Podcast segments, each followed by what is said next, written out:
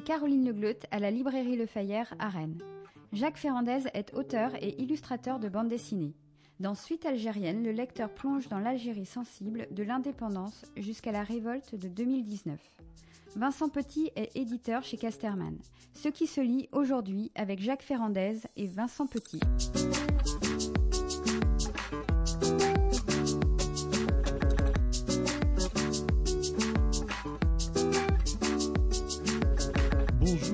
Bienvenue dans Ce qui se lit, le podcast de la librairie Le Fayère à Rennes réalisé par Arnaud Vasmer, des entretiens durant lesquels nous vous proposons d'entendre un auteur et la personne qui l'édite, aujourd'hui avec une histoire algérienne, celle qui débute lors de l'indépendance, pour se terminer peut-être avec euh, la révolte de 2019 qui a chassé du pouvoir euh, le président alors en place en passant donc entre ces deux périodes de 62 à 2019, notamment par la décennie noire et sanglante des années 90.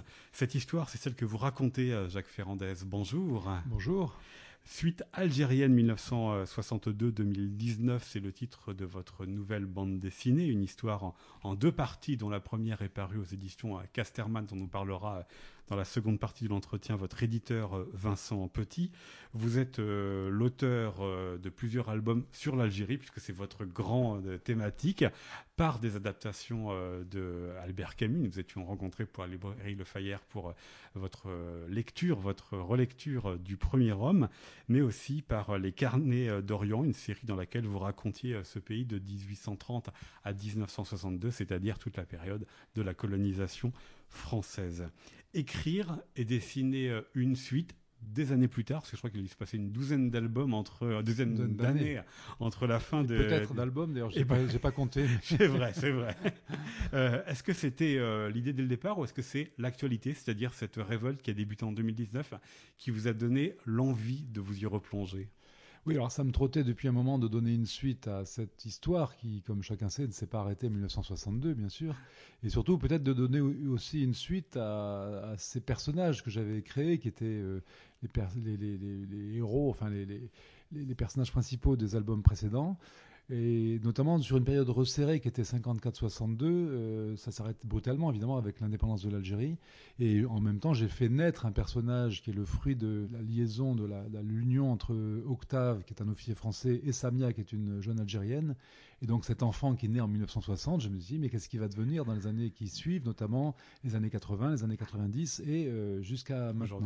Alors j'avais cette idée de reprendre, mais j'avais pas, bon, comme on l'a dit, j'ai beaucoup travaillé sur euh, l'œuvre de Camus. J'ai fait trois albums euh, entre 2009 et 2017. J'ai travaillé sur Giono. J'avais fait des, des, escapades dans différents domaines. Et l'idée de revenir m'a été effectivement, euh, enfin ça a précipité, même si je me disais maintenant ça y est, il faut quand même y aller parce que 10, 11 ans, ça commence à faire. Euh, il se trouve que je retourne régulièrement euh, en Algérie et il se trouve que j'étais à Alger le 1er novembre 2019, qui a été la, le, le, jour du début. C'est pas le début, ça avait commencé en février 2019, mais on était le 37e vendredi du Hirak ce, ce jour-là. Et évidemment, comme le 1er novembre, c'est une date euh, particulière pour l'histoire récente de l'Algérie, avec le, 1er novembre 54, qui est le, début de la guerre d'Algérie, l'insurrection qui va donner, qui va mener euh, l'Algérie à l'indépendance. Euh, il y avait double motif, disons, pour les Algériens de descendre dans la rue pour célébrer le 1er novembre et pour continuer ce mouvement qui s'était un peu essoufflé pendant l'été et qui là reprenait de plus belle. Alors étant sur place, euh, je ne peux pas dire que j'ai assisté à la manifestation, mais je suis arrivé le jour même.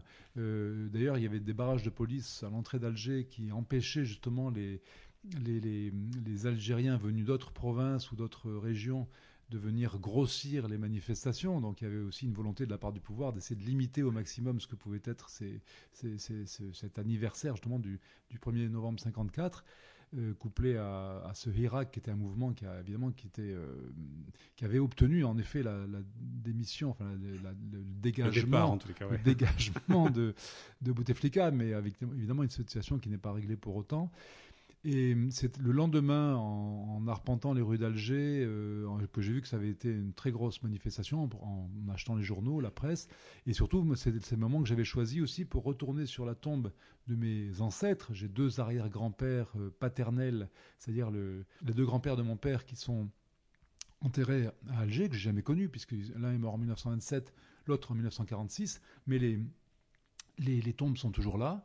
et j'avais jamais l'occasion de, les voir. Donc là, je me suis présenté avec les documents qui permettaient de retrouver les emplacements, avec la date notamment du décès des deux, de ces deux ancêtres.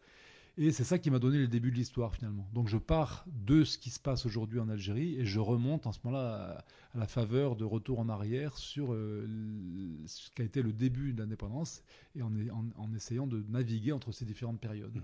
Effectivement, Jacques Véranda, c'est comme ça que débute votre album, par la manifestation de 2019 et puis par ce personnage qui revient sur euh, la tombe de sa grand-mère dans le cimetière mmh. euh, chrétien d'Alger. Mais vous l'avez dit là, juste à la fin aussi de votre réponse, donc je le souligne pour les auditeurs, c'est un album à rebours, c'est-à-dire c'est un album véritablement qui commence et qui se termine en, 2019. Mais euh, c'est véritablement ça, en fait, qui est le, point de départ et le point d'arrivée de toute l'histoire et de tous les personnages que l'on va rencontrer, c'est-à-dire leur resituer ce mouvement par rapport à ce qui s'est passé à la fin des années 80-90, les premières élections libres qui ont été arrêtées et qui ont débouché sur la décennie sanglante, et puis revenir sur 65, c'est-à-dire le coup d'État de Boumedienne suite à la fin de la guerre d'Algérie en, 62, mmh. et la prise euh, du pouvoir par le FLN, qui l'a toujours pas quitté, puisqu'on enregistre quelques jours après les élections, où c'est encore le FLN qui les a emportés. C'était ça aussi la, volonté, c'était de, de situer ce qui se passait quand vous y étiez par rapport à l'histoire et de l'interroger dans la continuité des ruptures de l'histoire? Oui, parce que en plus de ça, c'est une histoire très peu connue. Hein, ce qui se passe en Algérie depuis 1962, euh, même les Algériens ne savent pas très bien ce qui s'est passé, puisqu'il y a aussi une forme d'histoire officielle en Algérie qui, est, qui est dictée et qui est dite aussi par le pouvoir en place. vous parliez de Boumediene en 65 avec la prise du pouvoir par le FLN, mais le FLN a pris le pouvoir dès 62 avec euh, des rivalités internes que je développerai davantage dans l'épisode suivant sur, euh, entre l'armée des frontières, entre le gouvernement provisoire de la République algérienne et entre les maquis de l'intérieur. Tout ça a été assez sanglant en fait au moment de la prise du pouvoir. L'été 62, euh, c'est un épisode qui est très peu connu euh, et que je vais aussi aborder, mais dans lequel, dans cet épisode-là, dans celui qui vient de paraître, je mets déjà les éléments en place pour situer aussi les personnages qui étaient présents dans les épisodes précédents, voir comment est-ce qu'ils existent, comment justement cette prise du pouvoir en Algérie avec mes acteurs algériens, comment est-ce qu'ils vont se sortir de cette situation et comment certains vont même, comment dire, être englobé peu à peu dans le pouvoir jusqu'à des, hautes responsabilités, des, hauts postes, et pouvoir aussi que cette Algérie en fait est gouvernée depuis 1962 par les militaires et spécifiquement par les services de renseignement. Donc c'est ça aussi qui m'intéressait beaucoup, c'est ce côté un peu guerre secrète ou, histoire à, ne pas dire, voyez, des choses qui sont euh, même pour les Algériens encore assez peu, euh, assez peu euh, dévoilées. Quoi. Donc ça, ça m'intéressait aussi cet aspect-là. Alors vous l'avez dit, il y a des personnages différents dans cet album euh, Jacques Ferrandet, certains euh, qui sont les, continuateurs ou les descendants ou les mêmes que pour les carnets euh, d'Orient, mais ils représentent quoi l'ensemble de ces personnages? Parce qu'il y a des Algériens, il y a des Français, il y a notamment une étudiante aux Beaux-Arts qui s'appelle Nour, qui, elle, est une féministe qui rêve véritablement, pendant cette année 2019, eh bien, de pouvoir... Et en fait, Nour, c'est un personnage que je fais apparaître en 1988. Parce qu'en fait, au moment, au moment, des manifestations de 2019, mon personnage de Paul Yanis, donc qui me ressemble un petit peu, euh, et qui est ce personnage qui est né justement en 1960, qui retourne voilà au cimetière algérien. Qui retourne et, au moment où il est au cimetière, il sort, il prend un taxi. Le taxi est pris dans les manifestations donc du 1er novembre, et là il voit une jeune femme avec un drapeau algérien sur la tête, et c'est une occasion, c'est un peu comme un mot clé ou une image clé qui, qui fait basculer dans cette période d'octobre 88, les premières ces émeutes aussi qui ont été là fortement réprimées par l'armée, et où donc à cette époque-là il était journaliste pour la télévision. Il avait rencontré une jeune femme qui, effectivement, a arboré ce drapeau algérien dans les cheveux. Et donc, c'est une manière de faire des correspondances. Mais en effet, cette jeune féministe, c'est une féministe, je vais dire, des années 80, euh, qui euh, voyait ce qui était en train d'arriver déjà en Algérie avec la montée des islamistes, avec même... Surtout qu'elle a un fiancé qui a pris un autre chemin qu'elle. Alors, c'est pas vraiment son fiancé, c'est on pourrait dire c'est un c'est un prétendant, c'est un, prétendant éconduit, on pourrait dire plutôt. oui, c'est ça. Et, d'ailleurs, peut-être aussi la raison pour laquelle il prend ce chemin différent et qui est tenté justement par euh, l'islamisme et par par des copains à lui qui sont partis en Afghanistan euh, se battre contre les soviétiques, hein, ce qu'on appelait les Afghans en Algérie. Euh, peut-être aussi parce que je voulais montrer que euh, toute cette montée euh, intégriste qui a eu lieu en Algérie et qu'on voit aujourd'hui aussi dans nos banlieues provient aussi beaucoup de beaucoup de frustrations et notamment bon des frustrations notamment en Algérie en Algérie avec la séparation des sexes avec la difficulté de d'avoir un travail d'avoir un logement de pouvoir se marier et d'offrir un logement décent pour pouvoir vivre en couple. Tout ça été très très difficile dans les années 80 et ça a nourri évidemment une forme de de, déni du corps et, de, presque de haine du corps. Enfin, je montre là dans, cet épisode-là de quelle manière, euh, comment est considéré le corps dans le monde musulman, et particulièrement en Algérie. Et j'ai choisi d'ailleurs pour euh, parler de, ce sujet-là, euh, de faire cette conversation avec cette jeune féministe qui déplore justement le statut qui est fait aux femmes après le code de la famille, qu'on appelle le code de l'infamie en Algérie, notamment parce qu'ils considèrent que les femmes sont des mineurs à vie. Et tout ce, tout ce discours-là se tient dans un lieu où, où le corps s'expose, c'est-à-dire le musée des Beaux-Arts. Il y a quelque chose d'assez troublant, euh, Jacques Ferrandez, outre le fait que, évidemment, euh, ce personnage euh, de Paul vous ressemble curieusement, et je constate aujourd'hui que vous avez la, la, chemise et l'écharpe des mêmes Quasiment. bleus que sur la couverture. J'ai pas fait exprès, mais c'est vrai que, comme on annonçait une météo un peu pluvieuse en Bretagne, j'ai pris un chèche bleu qui est celui du personnage. Voilà, donc là, ça renforce effectivement la, euh, la comparaison. Mais cette conversation, effectivement, avec nous, elle est dans un lieu très particulier. Vous l'avez dit, c'est le musée euh, des Beaux-Arts d'Alger, où ils sont les seuls personnages que l'on voit et où les fait déambuler dans tout l'art et s'interroger aussi sur, euh, eh bien, après la colonisation, les artistes africains qui ont continué aussi l'histoire. Pourquoi ce lieu-là vous a intéressé, outre ce que vous venez de, nous dire sur euh, le rapport au corps ben, Parce que d'abord, c'est un lieu que j'aime beaucoup, qui date de 1930, hein, qui est un musée, euh, musée des beaux-arts qui a été construit à l'occasion du centenaire de, l'Algérie, euh, la présence française en Algérie. centenaire, c'était déjà le titre d'un de mes albums précédents, qui se passait justement en 1930. Et cet endroit est magnifique, c'est un très très beau musée de style art déco qui domine ce qu'on appelle à Alger le jardin d'essai, qui était une espèce de grand parc euh, euh, où toutes les essences ont été, oui, essayées, disons, dans depuis le 19e siècle, hein, les essences tropicales, etc. On a fait une espèce de jardin botanique qui était très très étendu. il y a la vue sur la mer au, loin, l'architecture est magnifique et c'est un musée. Moi, j'y suis allé souvent. Il y a pas souvent du monde dans ce musée. Il n'est pas très, très fréquenté. Donc il me semblait qu'à la fois c'était un lieu où, deux personnes peuvent se rencontrer discrètement, c'est-à-dire euh, pouvoir parler sans être écoutées, disons. Et puis euh, voilà, ce rapport au corps m'intéressait parce que euh, y a aussi tout un discours sur sur la beauté qui peut aussi sauver le monde, c'est-à-dire cette beauté qui est qui est niée en fait par d'une certaine façon par les intégristes, puisque les tenues vestimentaires d'une certaine façon font abstraction de la beauté. Hein. On cache les femmes, on, se fait pousser des barbes euh, insensées. Enfin, vous voyez, il y a quelque chose qui, qui est dans l'ordre de la négation euh, du corps, mais encore une fois, qui correspond aussi à une certaine euh, réalité où le corps, je vais dire à la jeune fille, vous connaissez cette, chanson de Jacques Brel, il faut bien que le corps exulte. Et là, on est dans une situation, situation où le corps n'a pas beaucoup d'espace pour exulter. Donc, ça, m'intéressait ce, rapport justement. Et puis, vous savez, quand on fait un scénario, euh, quand on sait qu'il va y avoir une scène entre guillemets un peu bavarde, c'est-à-dire les gens vont s'exprimer, vont devoir parler ensemble, dialoguer. Trouver comment mettre du mouvement. Voilà, on peut les mettre euh, de part et d'autre d'une table autour d'un café, si vous voulez, dans un lieu euh, plus ou moins neutre. Mais c'est vrai qu'au bout d'un moment, c'est un peu lassant de faire un chant contre chant avec dans un décor un peu neutre. Donc là, à mon avis, enfin, l'idée de, d'abord, je voulais représenter ce musée. Et il me semblait que cette séquence-là pouvait vraiment trouver sa place dans ce dans ce lieu. vous avez pu aussi sélectionner vous-même les œuvres à, à, oui, dessiner. J'ai même fait un petit clin d'œil à, mon peintre du premier tome des Carnets d'Orient, parce qu'une de ses œuvres, qu'on a, j'ai repris une vignette du, premier album que j'ai transformé en, en, toile, en tableau, comme si mon peintre du premier tome des Carnets d'Orient, Joseph Constant, pouvait avoir une sorte de postérité avec une toile qui figure dans ce musée. Mais il y a beaucoup de, toiles de Fromentin, je crois pas, crois pas qu'il y ait un de la Croix encore que, mais Fromentin, Guillaumet, enfin beaucoup de, des peintres orientalistes euh, et aussi évidemment, vous l'avez souligné, des, peintres euh, algériens contemporains, parce qu'il y a aussi une, politique de ce musée qui est de pas figer euh, les collections à 1962, puisque les collections avaient été rassemblées et, à un moment de la colonisation, si on veut, depuis 1930. Mais il y a aussi aujourd'hui des artistes contemporains algériens. Malheureusement, encore une fois, pas grand monde euh, ne fréquente euh, ce musée encore aujourd'hui. Ce que vous mettez en scène aussi, c'est la manière dont cette grande histoire finalement vient euh, bousculer l'intime. Alors il y a le rapport au corps mis en scène avec Nour, mais il y a aussi les liens familiaux qui se retrouvent parfois questionnés, interrogés, les, maris et les femmes qui ne se reconnaissent plus par rapport à, aux, trajectoires qu'ils prennent. Ça, c'était important aussi pour vous de montrer jusqu'où est-ce que la grande histoire nous impacte dans notre ordinaire et dans notre intimité? Bien sûr, parce que l'histoire n'est faite que de contradictions. Là, je montre justement une jeune Française. je montre les Français, euh, alors les Algériens en France, mais aussi les Français en Algérie, c'est-à-dire après l'indépendance. je montre une, une mamie qui retourne là où elle a vécu, parce qu'elle ne se fait pas du tout à cette vie en France. J'ai quelques exemples dans ma famille comme ça, pas énormes, mais j'en ai quelques-uns.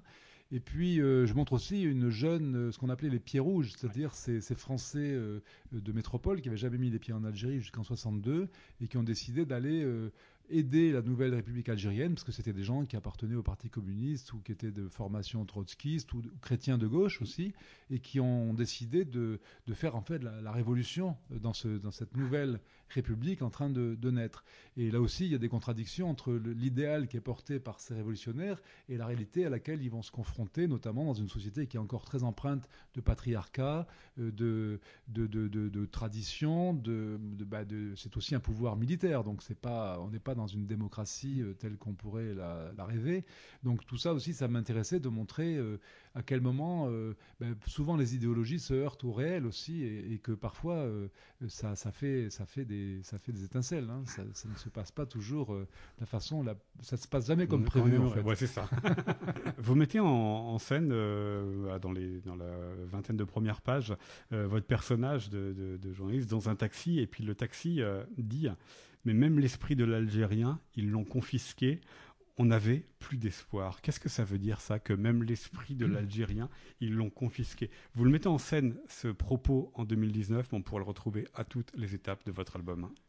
Oui, je dis qu'à un moment donné, euh, ce même chauffeur de taxi dit qu'à un moment donné, euh, il y a eu la colonisation et que ça a créé une espèce d'esprit euh, du colonisé, disons, et que cet esprit n'a pas été S'en débarrasser pas. On ne peut pas s'en débarrasser comme ça. Et, le pouvoir algérien a finalement continué à considérer le peuple algérien comme un peuple colonisé, mais par les nouveaux, les nouveaux dirigeants, les nouveaux maîtres du pays.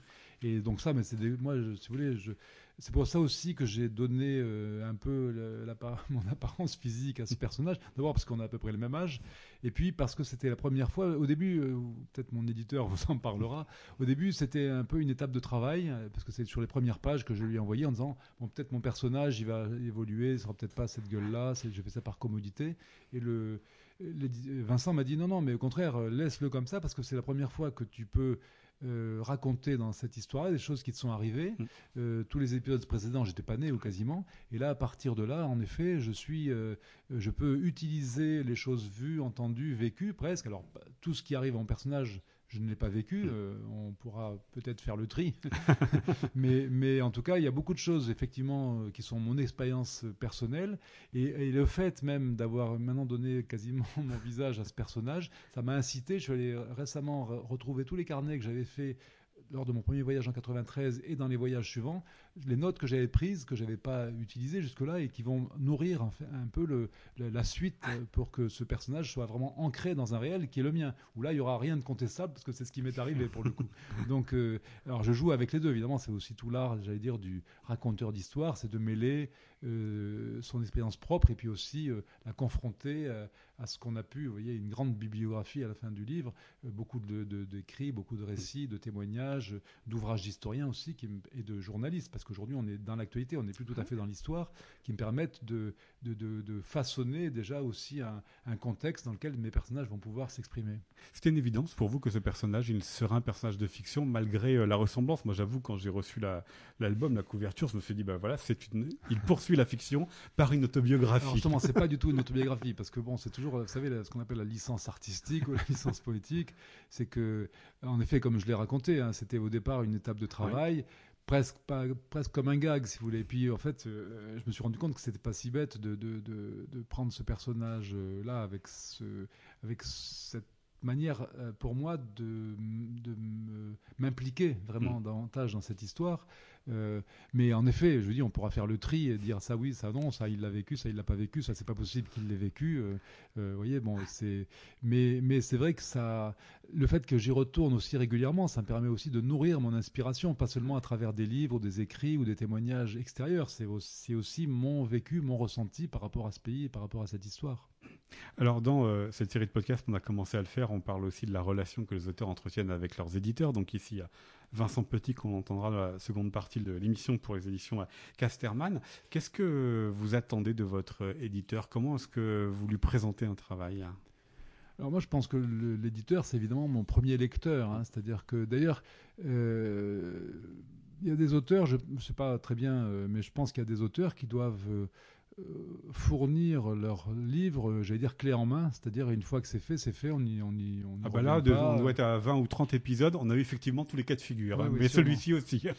Et donc, moi, je sais que vous savez, quand on fait quelque chose comme ça, on n'est jamais très sûr de soi, hein, surtout sur un sujet pareil. C'est un gros album en plus. C'est un gros album, c'est aussi euh, une réflexion qu'on peut avoir euh, ensemble. Et moi, ce qui me plaît beaucoup avec Vincent, c'est que quand je discute souvent avec lui de l'avancement du récit, c'est en en parlant que parfois les idées viennent. C'est-à-dire que si je me retrouvais tout seul dans mon coin sans en parler à personne, peut-être je me raccornirais sur quelque chose euh, qui, se referme voyez, sur, sur soi-même. Et là, le fait d'en parler, les, ça me permet, avec l'échange, hein, le, rebond comme ça qu'il peut y avoir dans la discussion, euh, s'il me pose une question, par exemple, ou si euh, ou s'il abonde dans mon sens, ça peut être le, déclenchement de, de, du prolongement de ce que j'étais en train de dire, auquel j'avais pas pensé nécessairement avant de lui parler, et qui me, et qui me pousse un peu plus loin dans la réflexion ou dans la ou dans le, récit que, que j'avais euh, que, que j'avais prévu de, de, raconter. Donc il y a, il y a et moi justement quand je travaille sur une histoire comme ça, dont je suis j'allais dire, le seul maître à bord, c'est-à-dire je suis euh, scénariste, euh,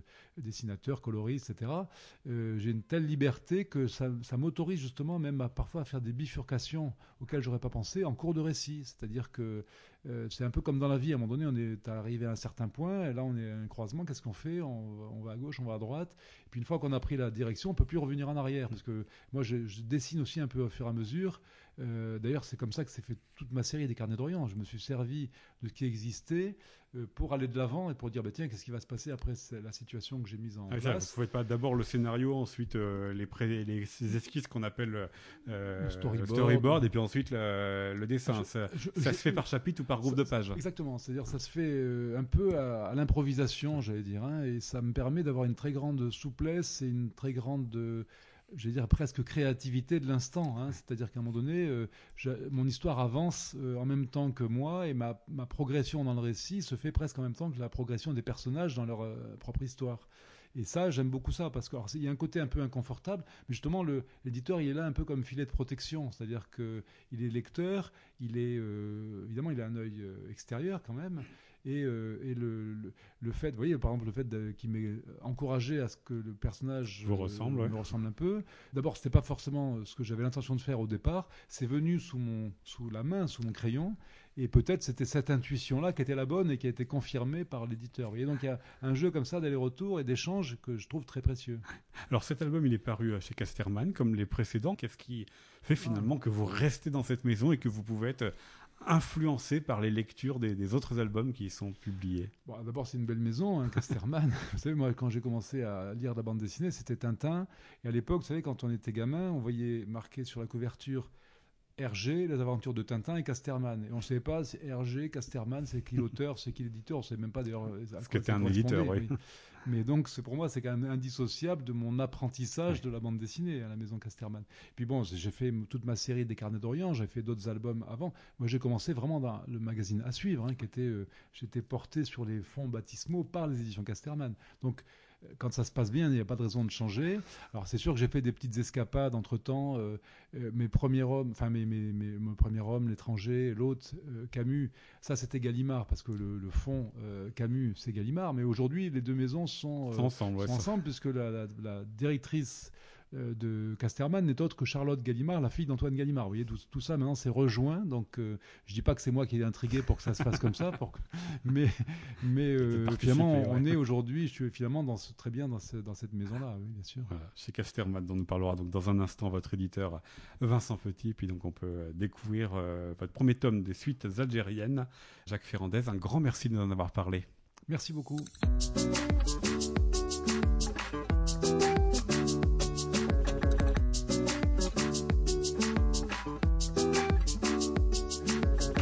Nous poursuivons euh, cet épisode de Ce qui se lit en votre compagnie, Vincent Petit. Bonjour.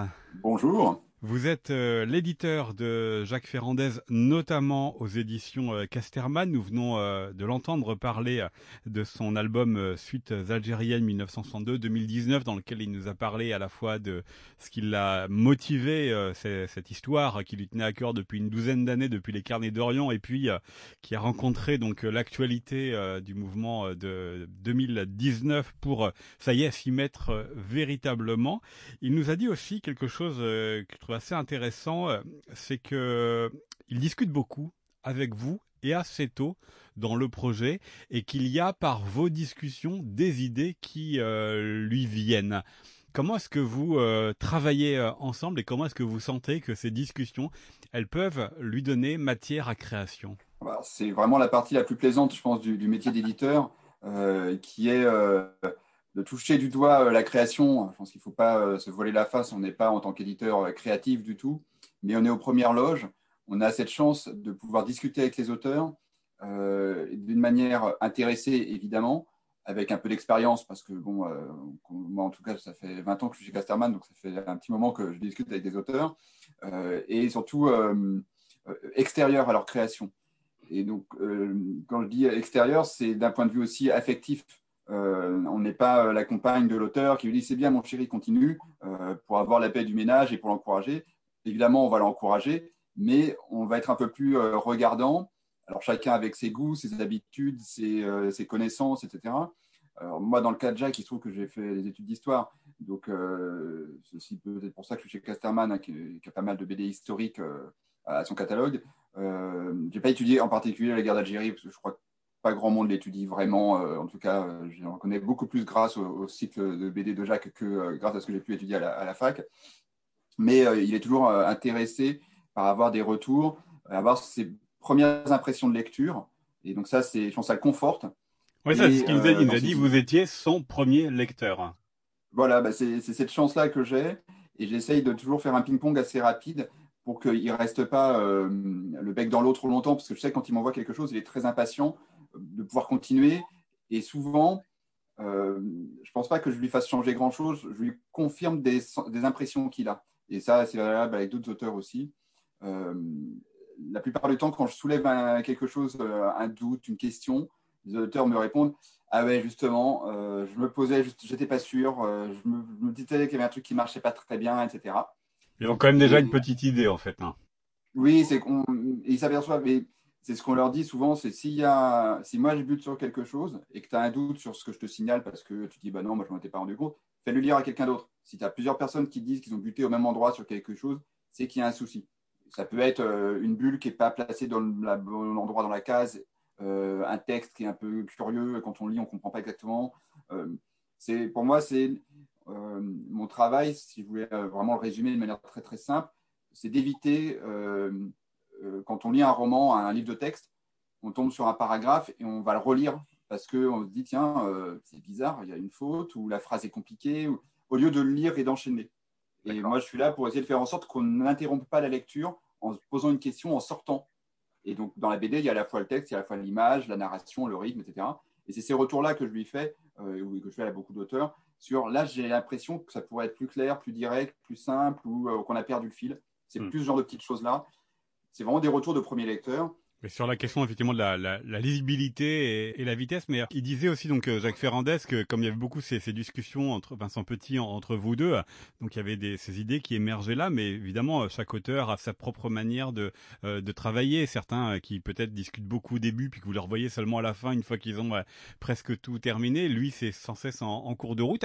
Est-ce qu'il est exceptionnel dans les auteurs auxquels vous avec lesquels vous travaillez ou est-ce que c'est assez fréquent comme ça qu'il vous envoie des, des groupes de pages pour euh, affiner, pour être sûr de là où il va ensuite C'est assez fréquent en fait parce qu'on on, l'exige pas, hein, mais on le demande beaucoup, on le propose, on va dire, à nos auteurs de, vraiment depuis pas mal d'années maintenant. Euh, c'est moins fréquent avec certains auteurs historiques, euh, Tardy par exemple, il nous envoie ses planches. Généralement, on n'a pas grand-chose à dire, il hein, être clair, mais il n'attend pas que vraiment notre retour, quoique, mais pas, tant que ça en fait. Mais c'est souvent parce que historiquement, enfin historiquement, euh, dans ses habitudes, son expérience professionnelle, euh, on n'avait pas grand monde qui faisait des retours. Mm. Euh, mais je sais que les collègues qui font des retours à Nki Bilal, à Jean-Marc Rochette, enfin, il n'y a pas de, possibilité, je dirais. c'est plus dans une histoire d'habitude. Et c'est vrai qu'avec tous les auteurs, j'allais dire de notre génération, moi, Jacques Ferrandez est à peine plus jeune que, que Tardy, il doit avoir 10 ans moins à peine, et il est quand même toujours prêt à, à écouter.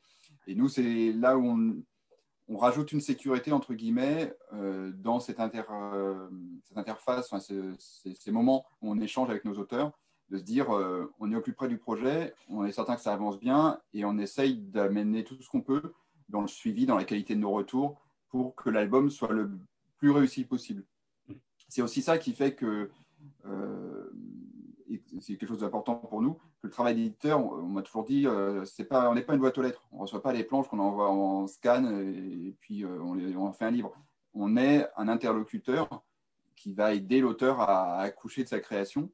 Et ça, c'est euh, une plus-value qu'on ne pourra pas nous retirer techniquement. C'est-à-dire, un auteur, il peut fabriquer son livre tout seul aujourd'hui, il peut même le vendre tout seul s'il veut, etc.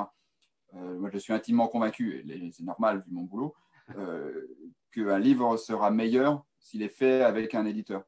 On est, on convaincu aussi, c'est pour ça que ces podcasts euh, font se rencontrer les auteurs et puis euh, leurs euh, éditeurs. Alors c'est un album très particulier, un suite algérienne, ça fait 12 ans qu'il avait interrompu son récit euh, de cette Algérie avec euh, euh, les carnets d'Orient, même si ce pays ne l'a pas quitté, puisqu'on avait parlé ensemble. Il a eu notamment les adaptations d'Albert Camus en bande dessinée.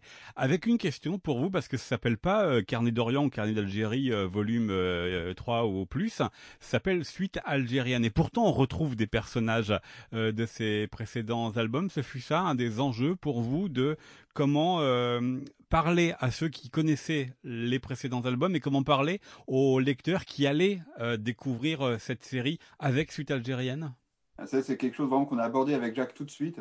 C'est euh, pour nous les tomes à l'unité, ils existaient encore, mais ils tournaient très très peu. C'est les intégrales qui, qui tournaient bien de chaque cycle. Donc, il y avait deux grosses intégrales qui font presque 400 pages chacune et qui tournent bien aussi parce qu'elles sont dans un format plus compact, on va dire plus proche du roman graphique. Euh, c'est comme si les gens avaient acheté la saison entière euh, de, chaque cycle au lieu d'attendre euh, et commencer avec un tome 11 où il faudrait acheter les 10 tomes à l'unité. Bah, c'est déjà partir avec un boulet, même si on donne un autre titre, si on dit les trois, c'est des périodes différentes, vous pouvez les lire de manière indépendante. De fait, on a bien vu quand on a relancé ce nouvel album, on a revendu énormément des deux intégrales, mais beaucoup de la première parce que euh, les gens ont envie de découvrir, ben, alors c'est quoi le début? Et chronologiquement, le début, c'est 1830, euh, donc c'est le premier cycle. Alors qu'on peut les lire dans le désordre, mais bon, c'est moins efficace. Et le format, on lui a dit, euh, crée-le directement dans ce petit format-là. Et aussi les intégrales, ce qui est important de souligner, c'est que ça rend aussi l'œuvre plus accessible parce que le prix de vente est beaucoup plus abordable que 10 bouquins à, je pense c'était 16 ou 17 euros.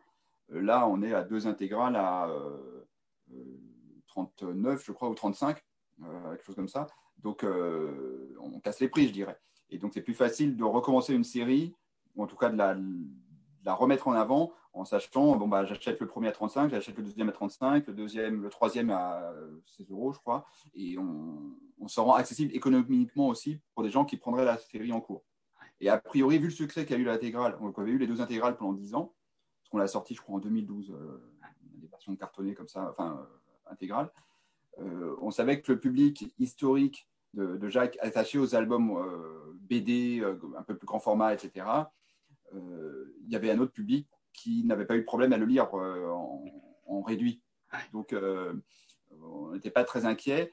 Et quand on voit les, rythmes de vente de, deux intégrales, on en a lancé une réimpression de la nouveauté et de la première intégrale, parce que ça part très très vite, la deuxième ne va pas tarder. Alors c'est quand même des livres à 35 euros, donc c'est pas des, premiers prix, mais euh, il y a un vrai intérêt pour le sujet. Alors ça, on était convaincus parce que l'Algérie, c'est quand même euh, un sujet euh, très très très proche de, la France, hein, voire même qui fait partie de, de, de l'histoire de France, notre société aujourd'hui, surtout avec la légitimité de Jacques. Il y a ça aussi, c'est que comme il a réussi toujours à parler de son sujet en se faisant respecter par tous les bords. Mmh. Et ça, c'est sur ce type de sujet-là, c'est extrêmement louable parce que c'était pas facile, je pense. Et pour l'instant, avec son nouveau, on, s'attendait peut-être, parce que la société, les réseaux sociaux, tout ça ayant encore poussé à avoir des, réflexions, des, haters en ligne, tout ça.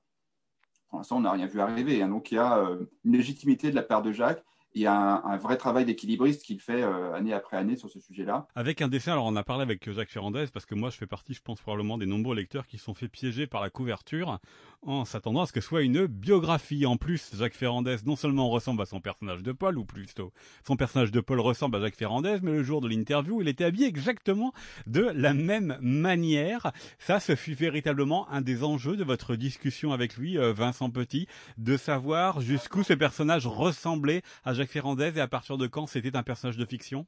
En fait, je crois qu'on l'a abordé avec lui, mais avant de recevoir les premières planches, etc., on n'avait pas réalisé qu'il voulait le faire. Et je pense que même lui, il ne pensait pas forcément. Et puis, il s'est retrouvé à, faire ses premières planches. Une fois, on a eu le storyboard, tout ça. Bon, il y avait une silhouette, mais on voyait. Et puis, quand on a eu les planches, c'est marrant, euh, il te ressemble. Il fait bah oui, euh, on a quasiment le même âge. Et en fait, il a un parcours, euh, comment dirais-je, parallèle au mien. Et ça, elle fait bah oui, c'est aussi euh, il a dû attendre peut-être d'avoir l'âge de son personnage pour pouvoir raconter ce dernier cycle, etc.